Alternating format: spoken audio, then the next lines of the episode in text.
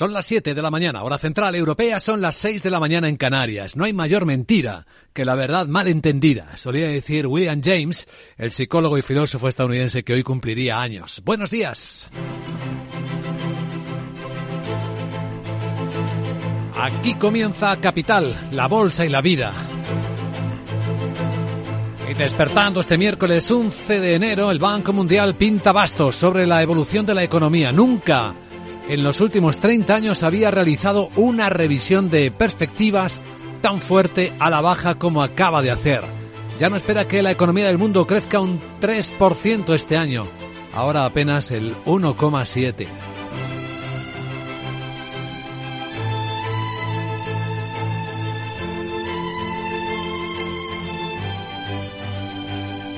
Capital, la Bolsa y la Vida.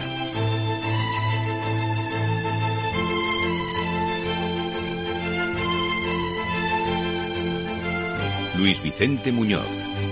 ¿Y qué partes del mundo se quedan sin fuelle? Sobre todo Estados Unidos, del 2,4 al 0,5. O también los países europeos, ni siquiera el 1,5% que proyectaba el Banco Mundial hace medio año va a cumplirse. Se quedará en un crecimiento cercano al cero. Según Ayhan Kous, el economista jefe director del Grupo de Perspectiva del Banco Mundial, la economía mundial está al filo de la navaja. Esperamos una desaceleración muy brusca este año. Este era nuestro escenario a la baja hace seis meses, ahora es nuestra línea de base. El crecimiento mundial estará en torno al 1,7, la tasa de crecimiento más baja fuera de una recesión mundial desde principios de los años 90.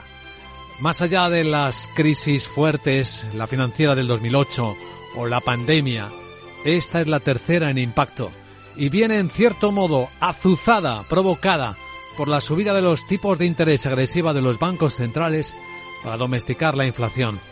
Y no estamos seguros de que lo hayan hecho.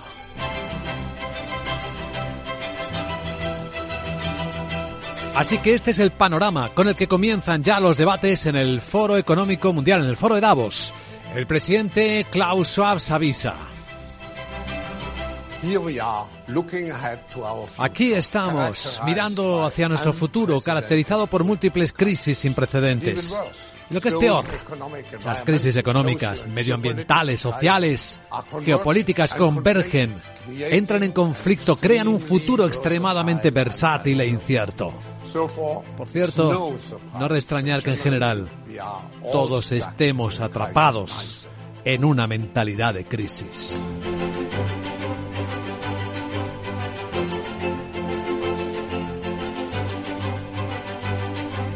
Así que duele por todos los lados la economía. Y en estas circunstancias, además, hay que llevar adelante reformas dolorosas. Estamos en tiempo de descuento para la reforma del sistema de pensiones. Los países ya van contra el reloj porque no se sostiene el sistema de reparto. Los trabajadores actuales no sostienen con lo que pagan las pensiones de los jubilados de hoy. Ocurre en Francia, donde la reforma está ya convocando a millares de manifestantes, entre otras cosas porque los franceses no quieren jubilarse más tarde. Si hace ya 10 años les molestó jubilarse más allá de los 60 años, ahora subir la edad a los 64, como plantea la primera ministra Elizabeth Borne, les parece inasumible. Aunque ella decía que la, edad de jubilación legal va a estar en los 64 años en 2030 y con 43 años de cotización el objetivo se va a alcanzar entonces. Nuestro sistema de reparto solo entonces estará en equilibrio.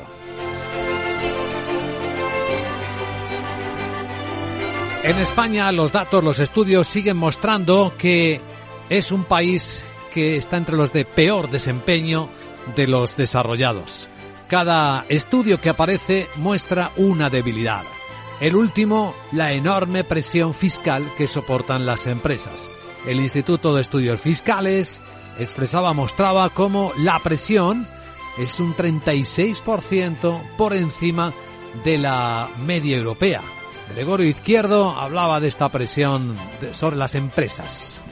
El indicador que, mejor va, refleja el, exceso de presión fiscal es la, inversión empresarial, que a toda luz es insuficiente para, como diríamos, normalizar nuestro nivel de empleo con la Unión Europea, que tendría que ser, seguir siendo nuestra principal prioridad.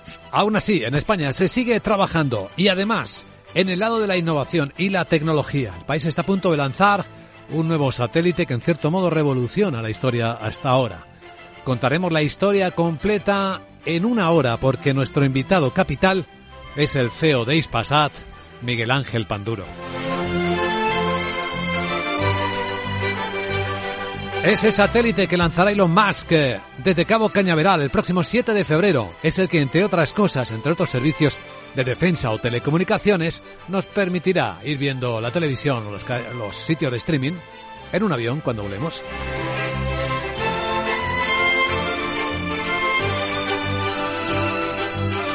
Capital Radio es la radio de los líderes. Aquí escucharás la historia en primera persona. El CEO de Ispasat se quedará luego en la gran tertulia de la economía, en la que hoy estarán con nosotros también Marisa Estevez y José Ignacio Gutiérrez para dar contexto a las noticias que hoy despiertan la economía y que en los mercados traen un día de mejor eh, vibración que ayer. Estamos viendo los futuros de las bolsas europeas, pese a todo esto, en positivo. Los mercados parecen descontar que la recuperación de China va a traer más crecimiento quizás del proyectado, aunque bueno, enseguida vamos a reflejar la escena. Es tremenda. Las colas eh, de surcoreanos que querían reunirse con sus familias, bueno, chinos, que trabajan en Corea del Sur, que querían reunirse con sus familias en el Año Nuevo Chino, y parece que tienen dificultades. La política del ojo por ojo que practica China. Si tú me limitas las entradas de mis viajeros, yo voy a limitar las de las tuyas está teniendo una especial tensión con su vecino surcoreano. Lo contaremos en Capital Asia enseguida. Pero a lo que vamos, los mercados en China en particular vienen de nuevo con importantes subidas que en la bolsa de Hong Kong superan el 1,5%. Los futuros de los mercados europeos vienen subiendo seis décimas, el del Eurostox. El americano está un poquito más plano, esperando los datos en ese lado, con un dólar más débil que ha seguido cayendo. Tenemos el euro a 1,0750 en la banda alta de cotización con la moneda americana. El precio del petróleo no se recupera más y sigue asombrando la fortaleza de la subida de la onza de oro. Ya va en 1.887 dólares con el rumor insistente. Algunos informes señalan a que es China quien parece estar comprando oro a estas horas en cantidades importantes.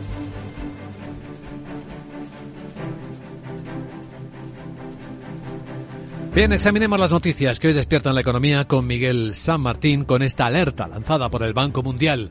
Hay peligro de recesión mundial si la inflación sube más de lo esperado y los tipos de interés siguen haciéndolo de forma abrupta. Otro de los factores que podrían contribuir a la recesión sería una escalada de las tensiones geopolíticas y el repunte de la pandemia. En su informe sobre perspectivas globales, el organismo señala que podría marcar la primera vez en 80 años en que dos recesiones globales ocurren en la misma década. Las proyecciones apuntan a un crecimiento de la economía mundial del 1,7% este año y del 2,7% el próximo. El economista jefe del organismo, Ian Coase, alerta especialmente del efecto de la subida de tipos. Hay múltiples razones de code por las que hay desaceleración y por supuesto estamos, hemos estado atravesando uno de los ciclos de tipo de interés más agudos. Uh, los tipos de interés han aumentado en todo el mundo, hay una gran volatilidad en los mercados de alimentos y materias primas. Y luego, por supuesto, tenemos un brote importante en China. China se ha desacelerado considerablemente, así que una confluencia de factores son los que impulsan la desaceleración de la economía mundial. Explica que las expectativas para este año se han revisado a la baja en un 95% para las economías más avanzadas y casi un 70% para los emergentes y en desarrollo. Se espera así que el crecimiento de las grandes economías se desacelere del 2,5% este pasado año a apenas medio punto en 2023. En el caso de la zona euro, el Banco Mundial predice un crecimiento económico prácticamente raspando el cero. Son casi dos puntos menos respecto a sus proyecciones anteriores. En Estados Unidos el crecimiento caerá a medio punto y en China el organismo estima que el crecimiento será del 4,3% este año, es decir, un punto por debajo de los pronósticos previos. Si se excluye al gigante asiático, se espera que los emergentes y en desarrollo se desaceleren al 2,7%, lo que refleja una demanda externa más débil debido a la inflación y la depreciación de las monedas. Rusia se contraerá un 3,3% este año, pero ojo, volverá a crecer ya en 2024, un 1, 1,6%. Mejores son las perspectivas para Ucrania. Crecería ya en 2023 un 3,3%, eh, aunque advierte, sin embargo, de que el daño a las infraestructuras y a la tierra causado por la guerra lastrará el desarrollo económico a largo plazo. Con China en el foco por diversos flancos, la Cámara de Representantes de Estados Unidos acaba de aprobar un comité bipartidista para impulsar la competitividad con este país. Que deberá investigar el proceso tecnológico, económico y en materia de seguridad con China y, promo y proponer iniciativas legislativas al respecto. Esta era una de las promesas de campaña de los republicanos durante las elecciones de medio mandato. Por el lado militar del desafío militar de China, la Unión Europea y la OTAN han acordado ampliar su cooperación. Para proteger mejor sus infraestructuras críticas en un contexto de guerra rusa en Ucrania con la firma de una nueva declaración conjunta que según la alianza es esencial para la seguridad euroatlántica y que reconoce el valor de una defensa comunitaria más capaz. El secretario general de la OTAN, Jens Stoltenberg, ha destacado el apoyo a Kiev y advierte del peligro de una nueva ofensiva rusa. No debemos subestimar a Rusia, advertía. Está movilizando más tropas. Está trabajando duro para adquirir más equipamiento, más munición. Y está mostrando su voluntad de sufrir de verdad, pero de continuar la guerra. Y no hay indicios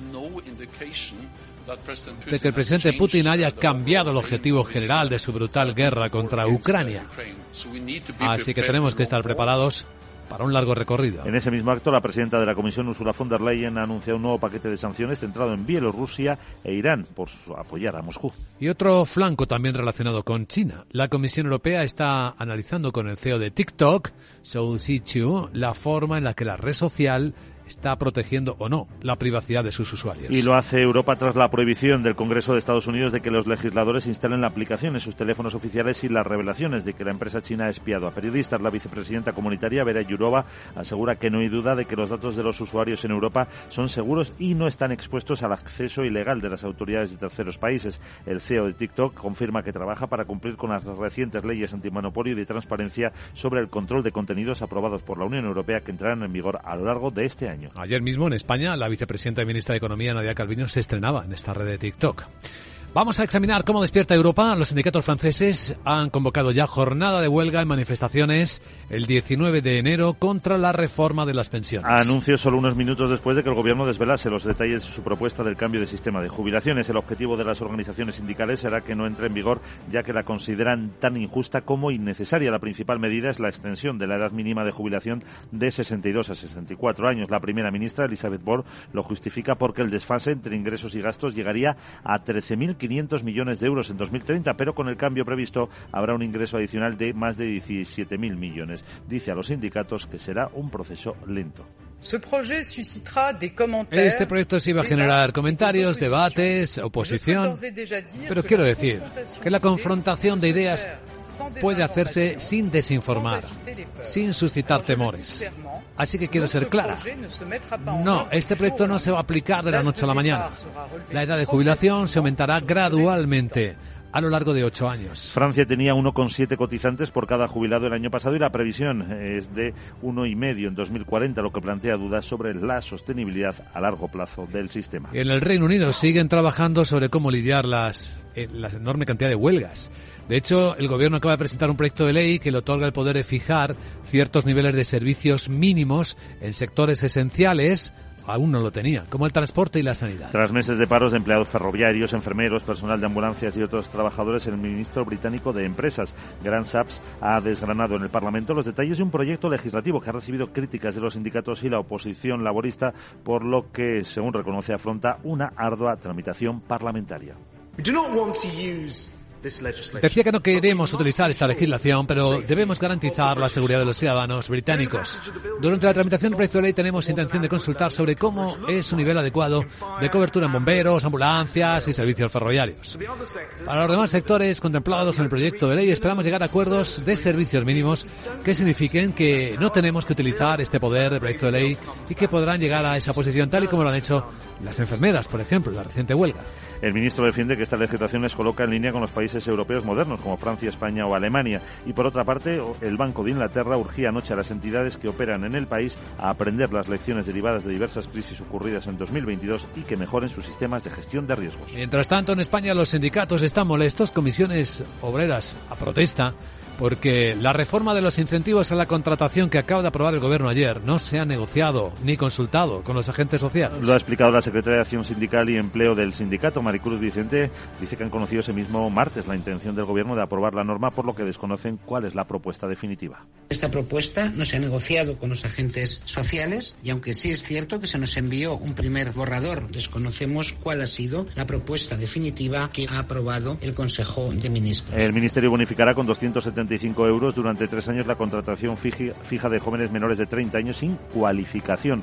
Respecto al paso dado por trabajo de desglosar los datos de las personas con contratos fijos discontinuos, Comisiones asegura que se trataba de una reclamación que venían haciendo desde hace tiempo. Información que nadie entendía porque ocultaba el gobierno. Bueno, en clave del gobierno, la vicepresidenta primera, Nadia Calviño, dice que no descarta que repunte la inflación este mes de enero después del final de descuento a los carburantes. Pero dice que a lo largo de 2023 España va a continuar en esa senda de moderación de la inflación que se ha registrado estos meses. Atrás, el comisario de Mercado Interior, Thierry Breton, pide a España que siga con los esfuerzos para contener los precios. Una inflación de más del 6% sigue siendo elevada, pero es mejor que el 10 o el 12% de otros países. Pero estos esfuerzos hay que seguir realizándolos para cruzar el Rubicón, como diríamos. Personalmente, yo creo que 2023, hablando sobre la situación económica, quizás no sea tan malo como algunos están presagiando.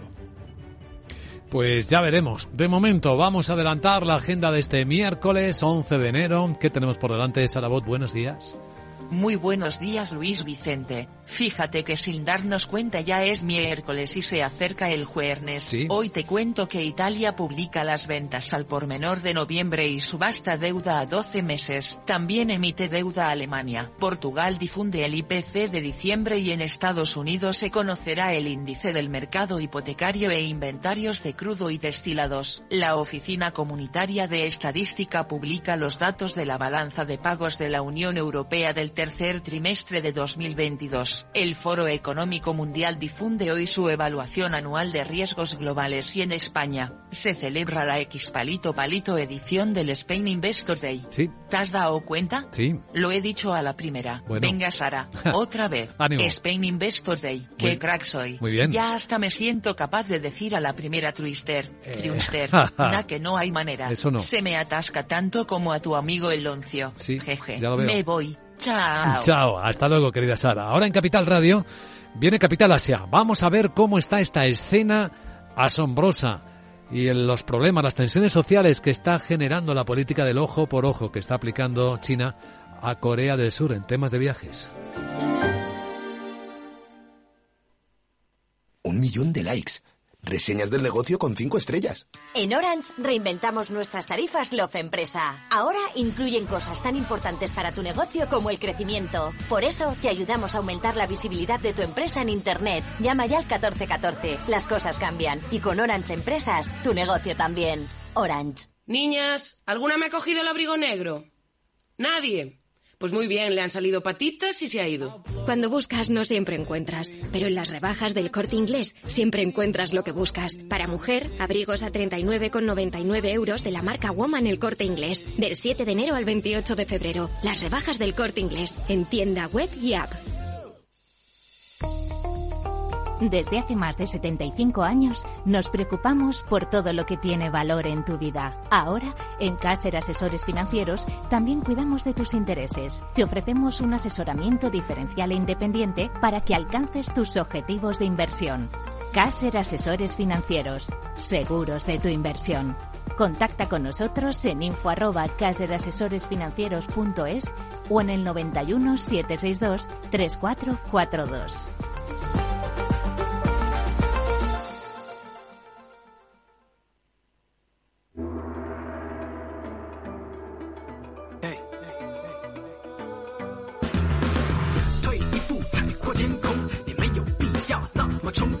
Capital Asia, pues vemos que la sensación es positiva en los mercados de valores chinos. De hecho, vuelven las subidas fuertes en la bolsa de Hong Kong. Están por encima del 1,3%. Shanghai no tiene tanta energía esta mañana.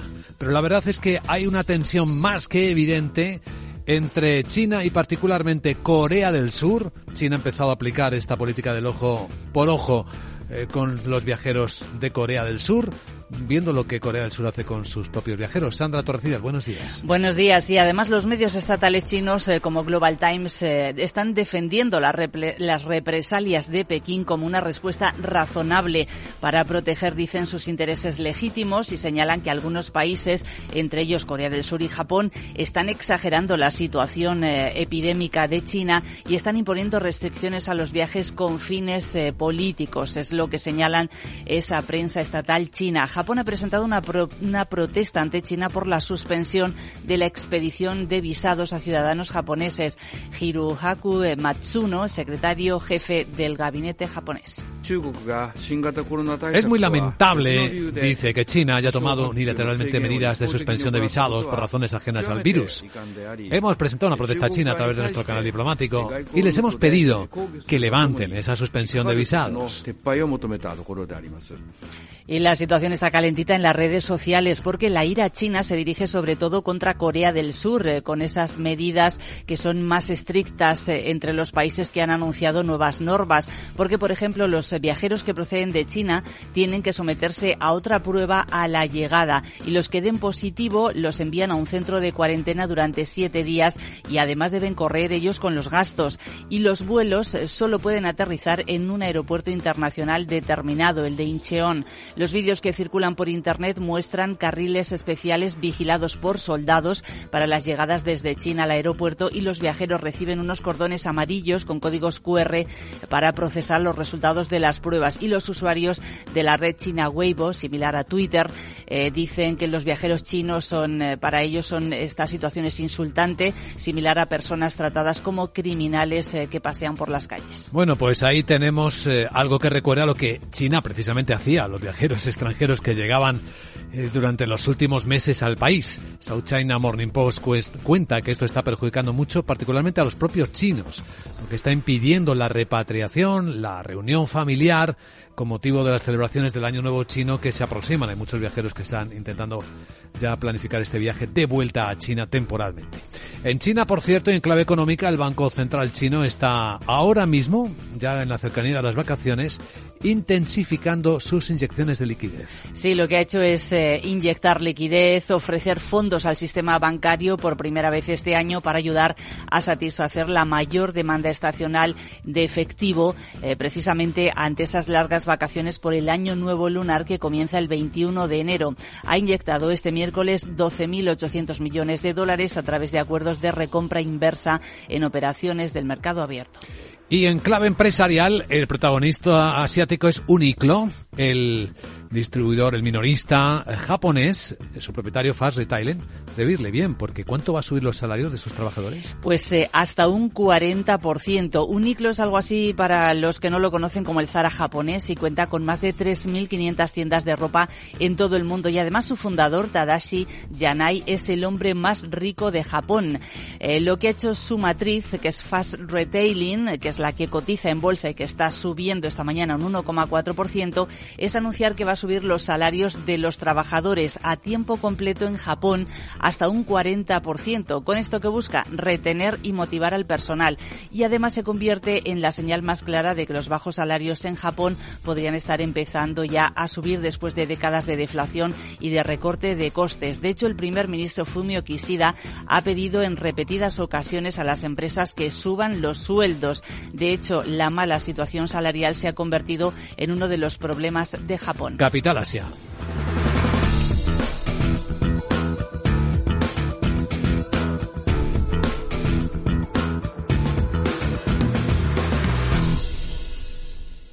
Capital, la Bolsa y la Vida, con Luis Vicente Muñoz.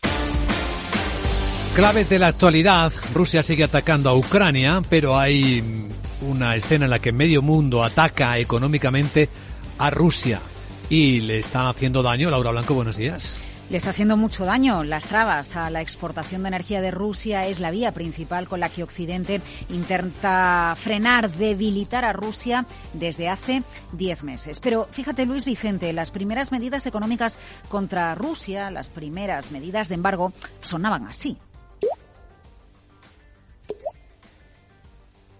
Ahora suenan así.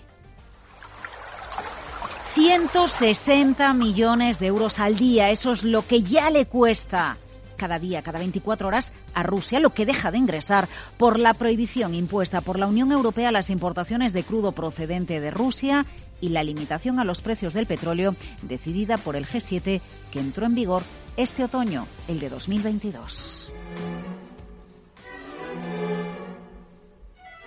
160 millones de euros al día el coste, el mordisco que está teniendo para Rusia el embargo a su energía por parte de Occidente. La estimación, la cifra llega desde el Centro de Investigaciones sobre Energía y Aire Limpio CREA, con sede en Helsinki. Un dato, Luis Vicente. El crudo ruso, el de los Urales, se vende a menos de la mitad de los precios internacionales. Y ojo, porque estos 160 millones de euros diarios en dólares 172 millones. Son eh, por ahora, porque si recuerdas, a partir del 5 de febrero se va a prohibir la importación de productos refinados del petróleo de Rusia, el diésel, por ejemplo, algo que no descarta que tengamos un estrés de mercado. Bien, pues cuando esa medida entre en vigor el 5 de febrero, el mordisco diario para los ingresos rusos podría llegar, según crea, a 280 millones de dólares.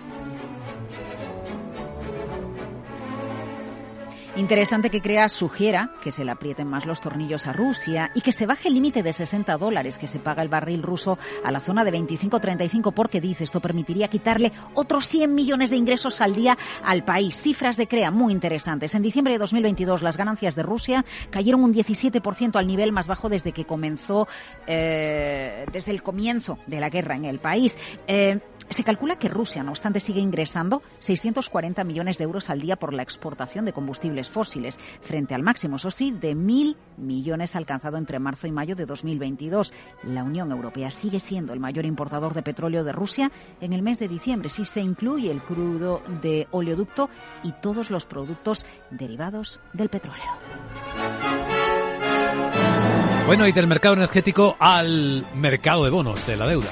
Bueno, nos vamos al mercado de la deuda porque sigue dando mucho que hablar la primera colocación del año por parte del Tesoro español. Ojo Luis Vicente que están siendo días muy intensos en toda Europa en la colocación de deuda porque se está aprovechando la tranquilidad del mercado por parte de empresas y gobiernos para pedir dinero prestado. Lo más llamativo de la colocación del Tesoro español, letras a 12 meses colocadas al 3%. Se habla mucho de la rentabilidad porque es la más alta desde el año 2012, más de una década. Pero ojo porque como nos explica Cristina Gavín, esa rentabilidad del 3% en el papel a 12 meses español ya se estaba esperando en el mercado gris. Cierto que tampoco ha habido sorpresas en cuanto a la rentabilidad, ¿no? Hace ya varios días que la letra a 12 meses estaba cotizando en gris y ya estaba en el entorno del 3%, ¿no? Que era un poco donde la, esperaban los, inversores.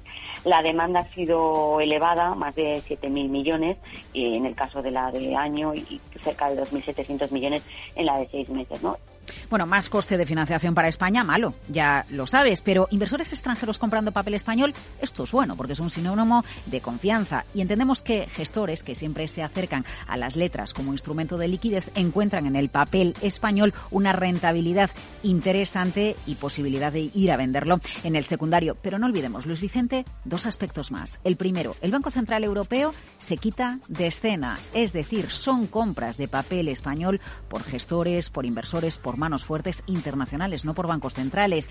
Y bueno, ese 3% a 12 meses, si se lo da, se lo da el Tesoro a un gestor internacional, ¿por qué no nos lo dan a ti, a mí o a cualquiera de nuestros oyentes un banco cuando le dejamos el dinero depositado a 12 meses? Te recuerdo que al Banco de España hace muy poquitos días nos dijo que eh, la rentabilidad que está dando la banca española por el dinero en depósitos es inferior a la que ya están dando otros bancos europeos. Así que la presión es enorme ahora para que los bancos mejoren el tipo de interés de los depósitos, lo que les pagan a los, sus clientes.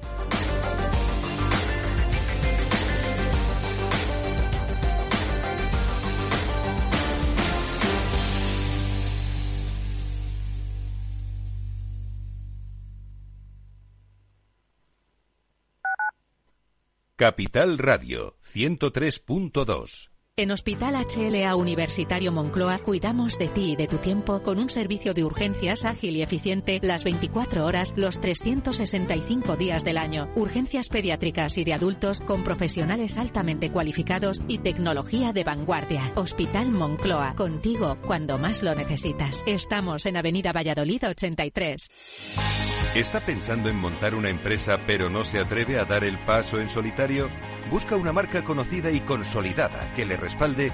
En Franquiciados le ayudamos a elegir el negocio que más se ajuste a sus necesidades. Franquicias de éxito, innovadoras, de baja inversión. Los miércoles a las 12 en Capital Radio tienen una cita con el único programa de radio de España especializado en la industria de la franquicia. Franquiciados con Mabel Calatrava.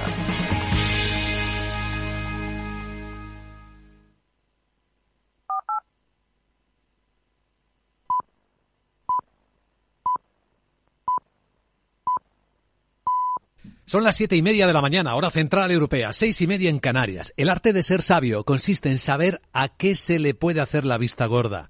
Solía decir William James, hoy sería su cumpleaños. Buenos días.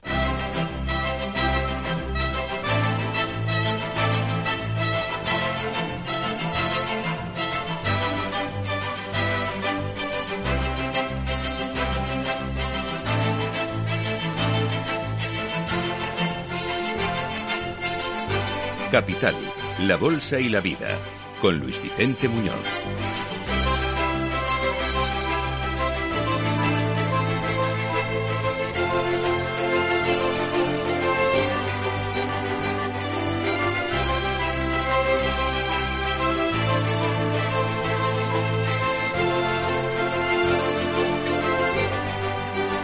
Miércoles 11 de enero, el día que ha dejado caer el Banco Mundial que la economía del planeta va a ir peor de lo esperado hace apenas seis meses.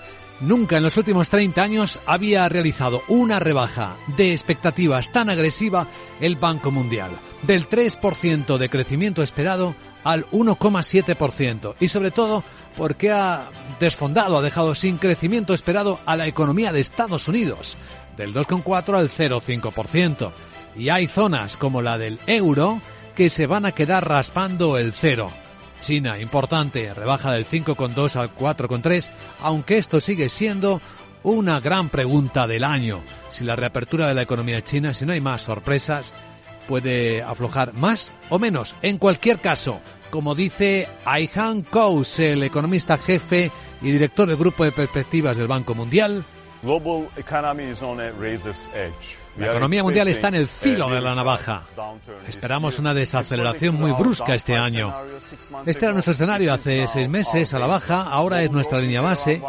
El crecimiento mundial se situará en el 1,7%, la tasa de crecimiento más baja fuera de una recesión mundial desde principios de los años 90.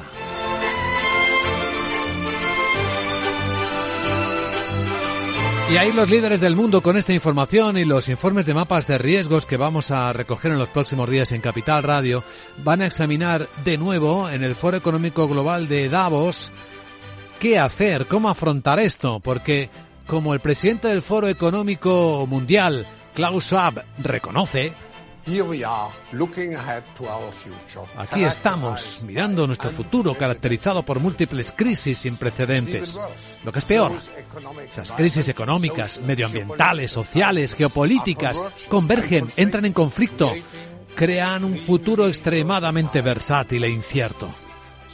Por tanto, no es de extrañar que en general todos estamos atrapados en una mentalidad de crisis.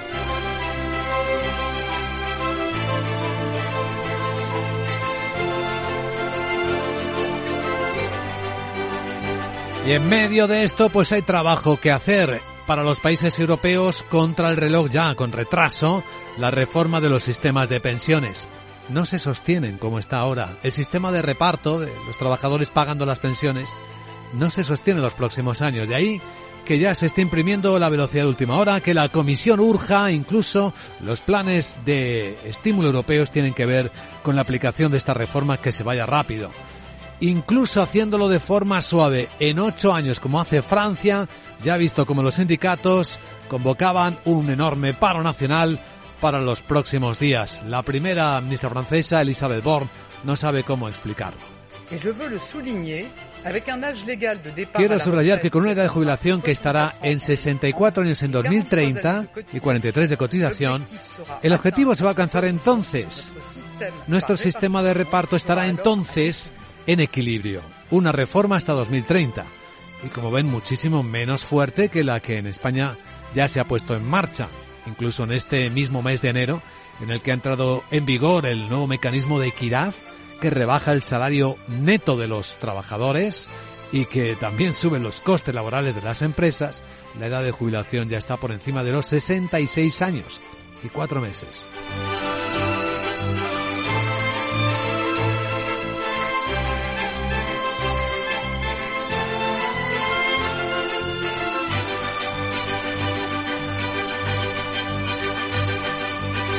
Cada país va respondiendo según el talento de su gobierno, el acierto y también la presión social a este desafío compartido por todo el mundo, por todo el planeta. En el caso de España, cada informe que aparece muestra la singularidad del país, cómo está peor que los demás.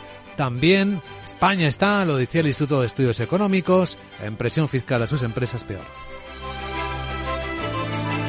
La paradoja de España es que España, con un nivel de desempleo mayor que la media de la Unión Europea, con un nivel de renta inferior a la media de la Unión Europea, con un nivel de economía sumergida superior a la media de la Unión Europea, tenemos ya una presión fiscal recaudatoria por encima de la Unión Europea. Y ello se debe por, principalmente porque el diseño de nuestro sistema tributario es especialmente gravoso. A pesar de las dificultades, la economía española sigue funcionando y la gente con talento sigue avanzando. Hoy vamos a comprobarlo en primera persona en Capital Radio. Saben que el próximo 4 de febrero ya estamos ahí. España va a lanzar un satélite, el Amazonas Nexus, desde Cabo Cañaveral, en las instalaciones de SpaceX, las de Elon Musk, sí, que va a dar cobertura a Groenlandia, que va a permitir la a ver la televisión en los viajes transatlánticos en avión desde el propio teléfono móvil y que va a reforzar también la seguridad. Lleva varios sistemas de seguridad que incluyen al ejército de Estados Unidos. Bueno, España está en esta tecnología. Y el CEO de Ispasat es hoy nuestro invitado capital. Nos lo contará en directo a las 8 y 10, 7 y 10 en Canarias. Miguel Ángel Panduro, que luego se quedará en la gran tertulia de la economía para compartir más impresiones con Marisa Estevez y José Ignacio Gutiérrez. En el comienzo de este miércoles, en el que los mercados vuelven a mostrar tono positivo, los futuros europeos vienen subiendo seis décimas, el americano no está bastante plano, la verdad, esperando más datos, pero el tono positivo también se extiende por los mercados de Asia. De eso nos ocuparemos enseguida.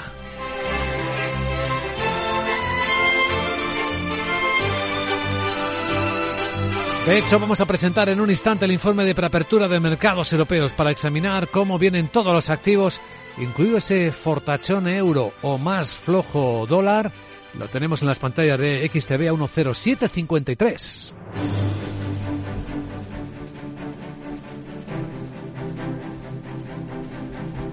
Pues sí, desayunamos con este amargo informe que revisa la baja las previsiones de la economía del mundo del Banco Mundial. En el caso de Europa, de la zona euro, Miguel San Martín predice un crecimiento económico raspando el cero, que son casi dos puntos menos de su proyección anterior. Efectivamente, buenos días. Y en Estados Unidos el crecimiento caerá hasta el medio punto.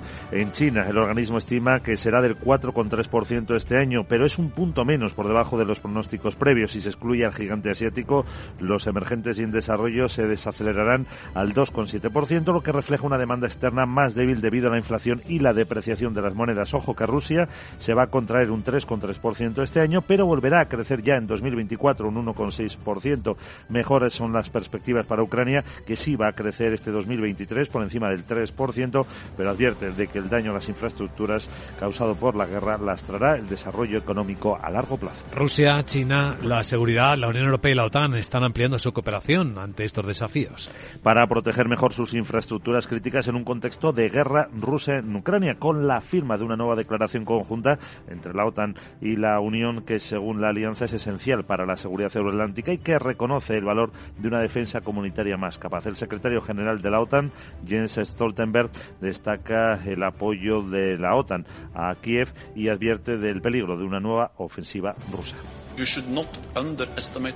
Decía Stoltenberg que no debemos subestimar a Rusia, que sigue movilizando tropas, que trabaja duro para comprar más equipamiento, más munición y que muestra su voluntad de, de sufrir, de verdad, pero de continuar la guerra. Y no hay indicio de que el presidente Putin haya cambiado el objetivo general de su brutal guerra contra Ucrania, así que tenemos que estar preparados para un largo recorrido. En ese mismo acto, la presidenta de la Comisión, Ursula von der Leyen, ha anunciado un nuevo paquete de sanciones para Bielorrusia e Irán por su apoyo a Moscú. Bueno, y en ese capítulo de seguridad, la Comisión Europea está analizando con el CEO de TikTok, Su Zichu, la forma en la que la red social protege o no la privacidad de sus usuarios. Y lo hace tras la prohibición del Congreso de Estados Unidos de que los legisladores se instalen la aplicación en sus teléfonos oficiales y las revelaciones de que la empresa china había espiado a periodistas. La vicepresidenta comunitaria, Vera Yurova, asegura que no hay duda de que los datos de los usuarios en Europa son seguros y no están expuestos al acceso ilegal de las autoridades de terceros países. El CEO de TikTok confirma que trabajan además para cumplir con las recientes leyes antimonopolio y de transparencia sobre el control de contenidos aprobados por la Unión que entran en vigor este 2023. Aquí en la Unión Europea sí que hay funcionarios públicos que utilizan TikTok. Ayer mismo la vicepresidenta del Gobierno de España, Nadia Calviño, inauguraba su propia cuenta para publicitar eh, sus acciones.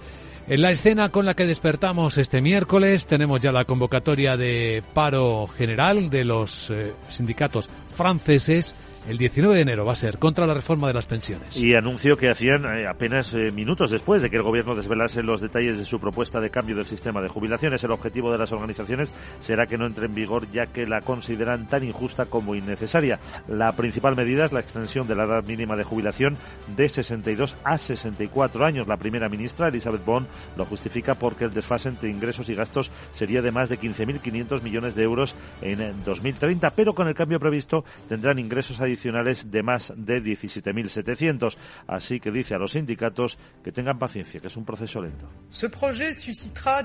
Este proyecto, reconoce la, la primera ministra eh, francesa, va a generar comentarios, debates y posiciones, pero quiero decir que la confrontación de ideas puede hacerse sin desinformar, sin suscitar temores. Así que quiero ser clara, no, este proyecto no se va a aplicar de la noche a la mañana. La edad de jubilación aumentará gradualmente a lo largo de los próximos ocho años. Y es que Francia tenía 1,7 cotizantes por cada jubilado el año pasado y la previsión es que sea de uno y medio en 2040, lo que planteaba dudas sobre la sostenibilidad a largo plazo del sistema. En España estamos esperando la reforma, es la segunda parte de la reforma del sistema de pensiones.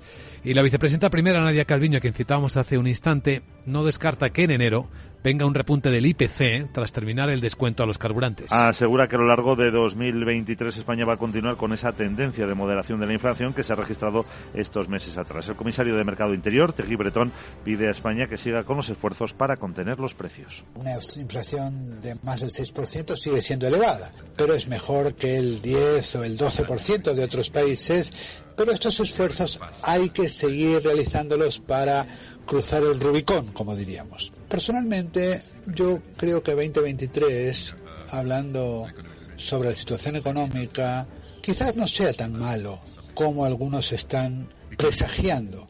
Ya veremos. De momento, en el cortísimo plazo, la agenda de Salabot apunta a las citas de interés de este miércoles. Hola Sara, buenos días.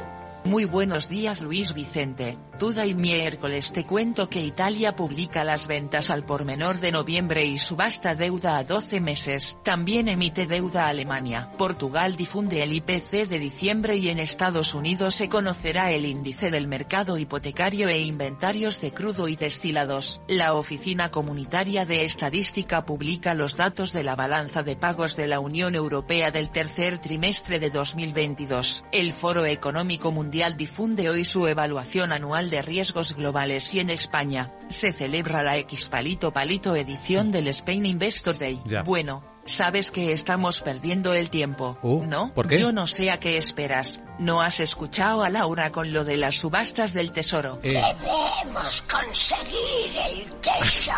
Ay, ay, ay, Con la pasta que da no sé cómo no has comprado letras. Supongo que la primera será la S de Sara, ¿no? La letra S. Jeje. En fin, chiquitín. Me voy. Ay, Chao. Eres genial, querida Sara. Vamos a situar las claves con las que van a despertar los mercados hoy en Europa y sus protagonistas a continuación en Capital, la bolsa y la vida. Luis Vicente Muñoz.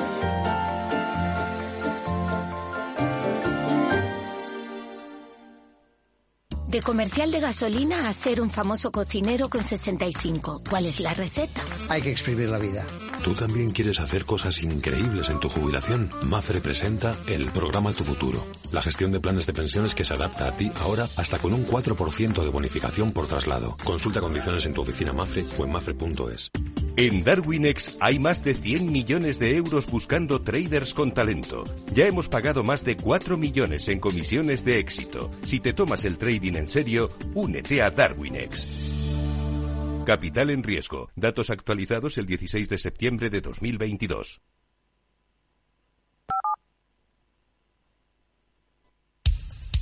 Capital, la Bolsa y la Vida. Con Luis Vicente Muñoz.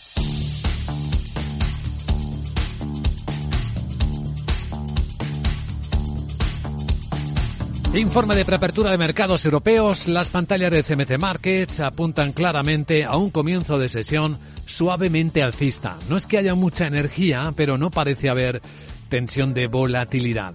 Ahora mismo los futuros de los principales índices europeos no apuntan con fuerza eh, al alza, pero sí apuntan a una apertura con alguna ganancia. El futuro del Eurostox está subiendo cinco décimas y no lleva la contraria. El futuro del mercado americano Está prácticamente plano el SP en 3.941. Sandra Torrecillas, buenos días. Buenos días. Esperamos, por tanto, una apertura relativamente tranquila, pero es que por delante tenemos datos interesantes. Mañana jueves, la inflación en Estados Unidos eh, y también el inicio de presentación de resultados empresariales de los bancos norteamericanos este viernes. Los analistas consultados por Capital Radio esperan una caída de los márgenes y esta es la previsión de Ramón Forcada, director de análisis de Bankinter los beneficios por acción pues espera un promedio de caída del 15% de la, de la muestra del día 13, que es el viernes, la que nosotros hacemos, eh, que va desde Citi con un menos 38 pues hasta un Banco of America con menos 3. ¿no? O sea que las cifras por provisiones, sobre todo provisiones ante un ciclo más, más duro, ante tipos de interés más altos, y que eso pues puede llevar a, a algo de impagos. En el fondo del mercado va a pesar también la revisión a la baja de esas perspectivas de crecimiento que ha realizado el Banco Mundial eh, para 2023. Dice que el mundo está peligrosamente cerca de la recesión y las palabras de Jerome Powell, el presidente de la Fed, que sugirió que podría tener que tomar decisiones impopulares para estabilizar los precios.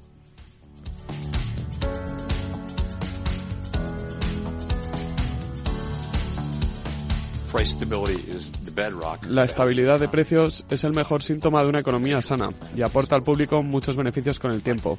Pero restablecer la estabilidad de precios cuando la inflación es alta puede requerir de medidas impopulares en el corto plazo, ya que el fin de estas medidas es frenar la economía. A cotizar las cifras de entregas de Airbus. El año pasado, 661 aviones comerciales. Es una cifra que, aunque es superior al 8% a la de 2021, se queda por debajo de los objetivos que se había marcado la compañía. Aún así, las cifras le permiten seguir siendo el fabricante de aviones más, grandes del, más grande del mundo por cuarto año consecutivo.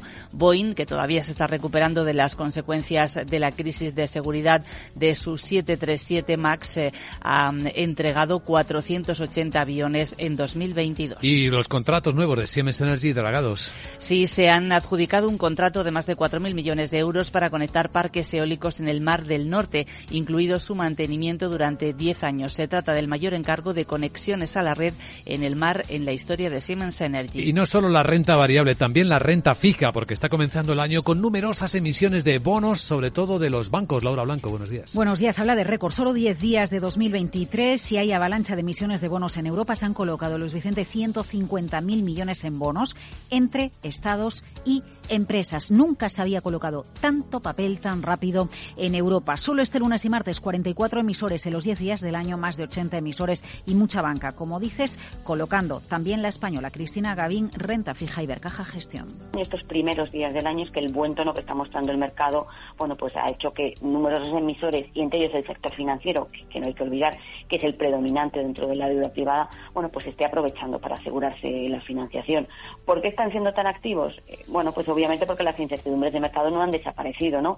Y es probable que tengamos días más volátiles donde los inversores no se muestren tan proclives a, acudir a nuevas emisiones y por eso aprovechan estos días más tranquilos. Eito en CaixaBank este martes ha colocado la primera emisión de deuda de su historia en el mercado norteamericano, 1.250 millones de dólares en bonos senior no preferente. Pues esto por el lado europeo. Ahora enseguida las claves americanas, pero tras esto otro. ¿Eres autónomo, tienes una pequeña empresa? Entonces seguro que para ti es importante poder trabajar desde cualquier sitio y que tus empleados tengan la libertad de poder conectarse tanto dentro como fuera de la oficina. Orange reinventa sus tarifas Love Empresa para ayudarte con tu negocio. Ahora incluye nuevos beneficios como la herramienta Microsoft 365 para que tus empleados puedan estar conectados estén donde estén con total libertad. Si tienes un negocio, no lo dudes, descubre ya este y otros beneficios de Love Empresa llamando al 1414. Las cosas cambian y con Orange Empresas tu negocio también. De Wall Street, ¿qué podemos decir, Miguel? Pues eh, que cerró con subidas, el Dow subió un 0,56% a la espera de esos datos de inflación y de los eh, nuevos resultados empresariales. El S&P 500 un 0,70 y el Nasdaq un pelín más de un punto porcentual, así que el mercado mantenía el tono optimista con el que ha iniciado el año. También atentos a esas palabras que hemos escuchado Jerome Powell con su primer discurso de 2023 en el que no habló de tipos de interés. Todos los sectores cerraron en verde. Entre los 30 del Dow, los avances más importantes para Dow del 2,15%, eh, Caterpillar un 1,6%, Verizon un 1,4%. Caídas para Boeing del 0,9%, United Health del 0,8%, Coca-Cola del 0,7%. A la cabeza del S&P 500, Warner Bros. subía más de un 8%, Nucor un 7 y un 7,15 y a United Airlines un 5,54%. Destacaba la caída de Disney Network, la tecnológica que se dejaba un 6,26%, lo mismo que Illumina. El petróleo subía hasta los 75 dólares el barril de West Texas y la rentabilidad del bono estadounidense a 10 años también subía del 3,5 al 3,6%. Y ahora veamos cómo va el mercado asiático.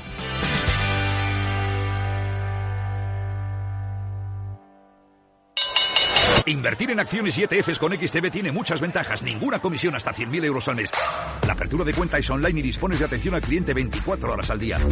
Más de 550.000 clientes ya confían en nosotros. Un broker, muchas posibilidades. XTB.com.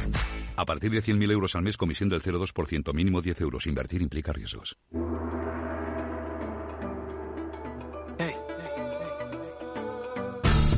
Se mantiene el buen tono sobre todo en los mercados de China, donde volvemos a ver subidas en la bolsa de Hong Kong por encima del 1% durante toda la sesión, porque ahora parece que se está empezando a ver un poco de recogida de beneficios. Sube 0,8 décimas ah, cuando falta una hora para que acabe. Shanghai se acaba de dar la vuelta, dos décimas de recorte. Tokio ha subido al cierre el 1%. Corea del Sur sube tres décimas. El mayor espectáculo lo están dando las tensiones entre China y Corea del Sur. Corea del Sur limitando las llegadas de mm, turistas chinos y China impidiendo que los chinos incluso que están en Corea del Sur y que vuelven a su país a celebrar las fiestas del Año Nuevo tengan facilidades de entrada. Eh, un asunto un poco desagradable.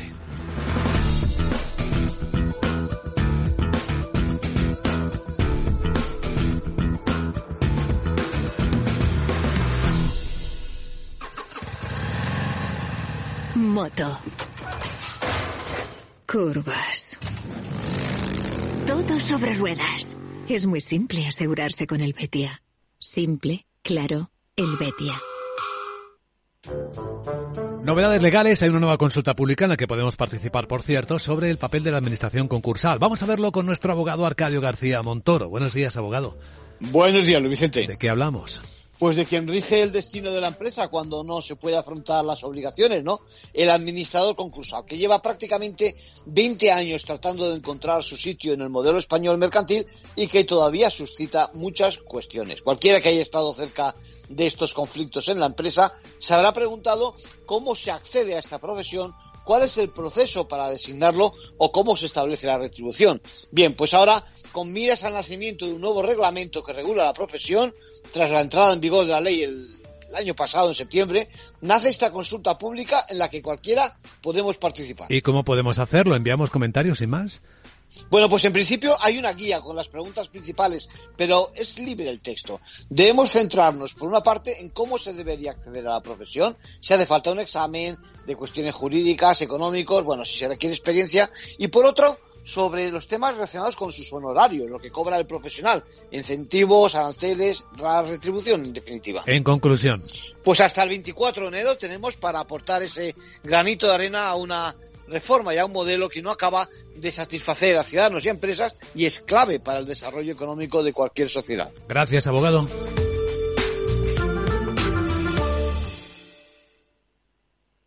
CaixaBank patrocina este espacio. Y ahora un vistazo a la prensa financiera. En Wall Street Journal nos encontramos en portada que las acciones europeas superan a sus pares estadounidenses. A menudo considerados rezagados los mercados europeos, en los mercados globales dice que ahora no está ocurriendo.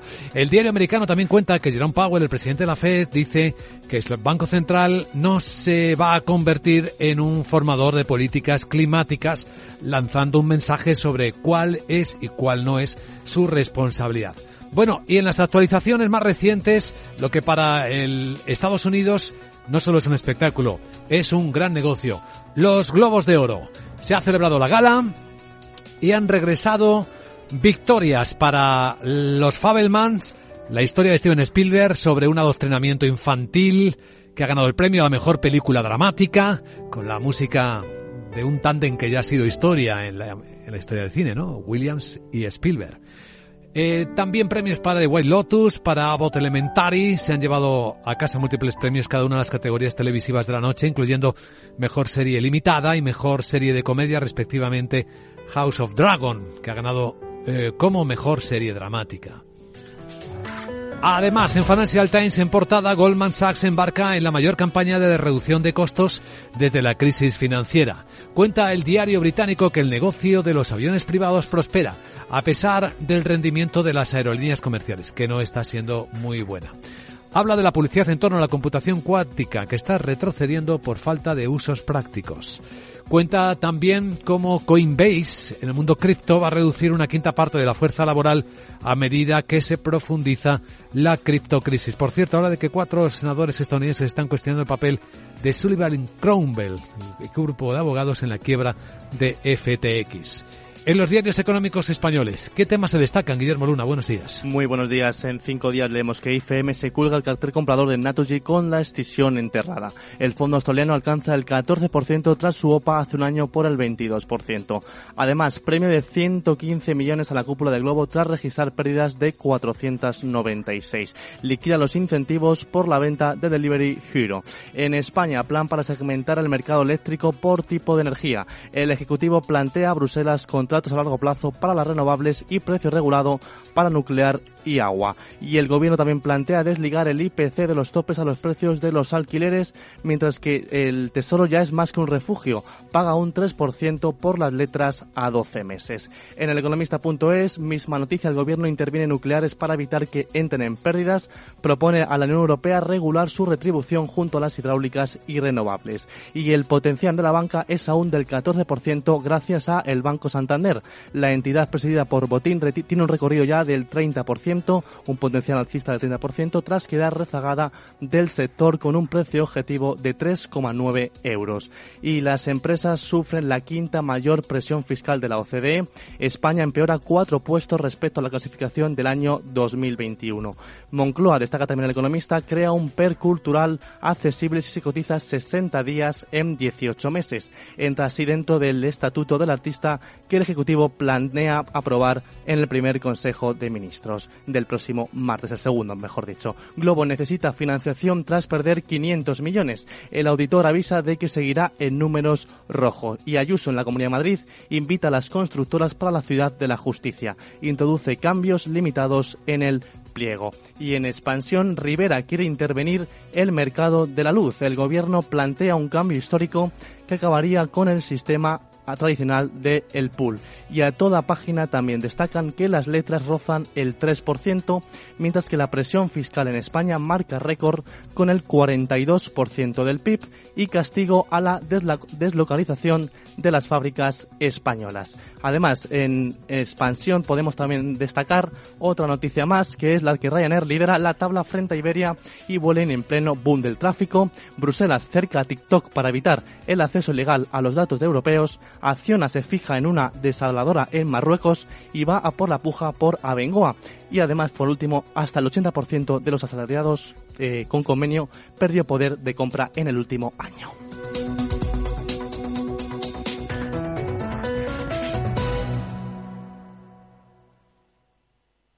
CaixaBank ha patrocinado este espacio. Los miércoles a la una de la tarde en Capital Radio, Gestión del Talento. El escaparate de la formación para el empleo. Expertos formadores, agentes sociales y representantes de la Administración se dan cita en este espacio para impulsar el valor de la formación y el talento. Un espacio de Fundae, la Fundación Estatal de Formación para el Empleo, dirigido por José Joaquín Flechoso.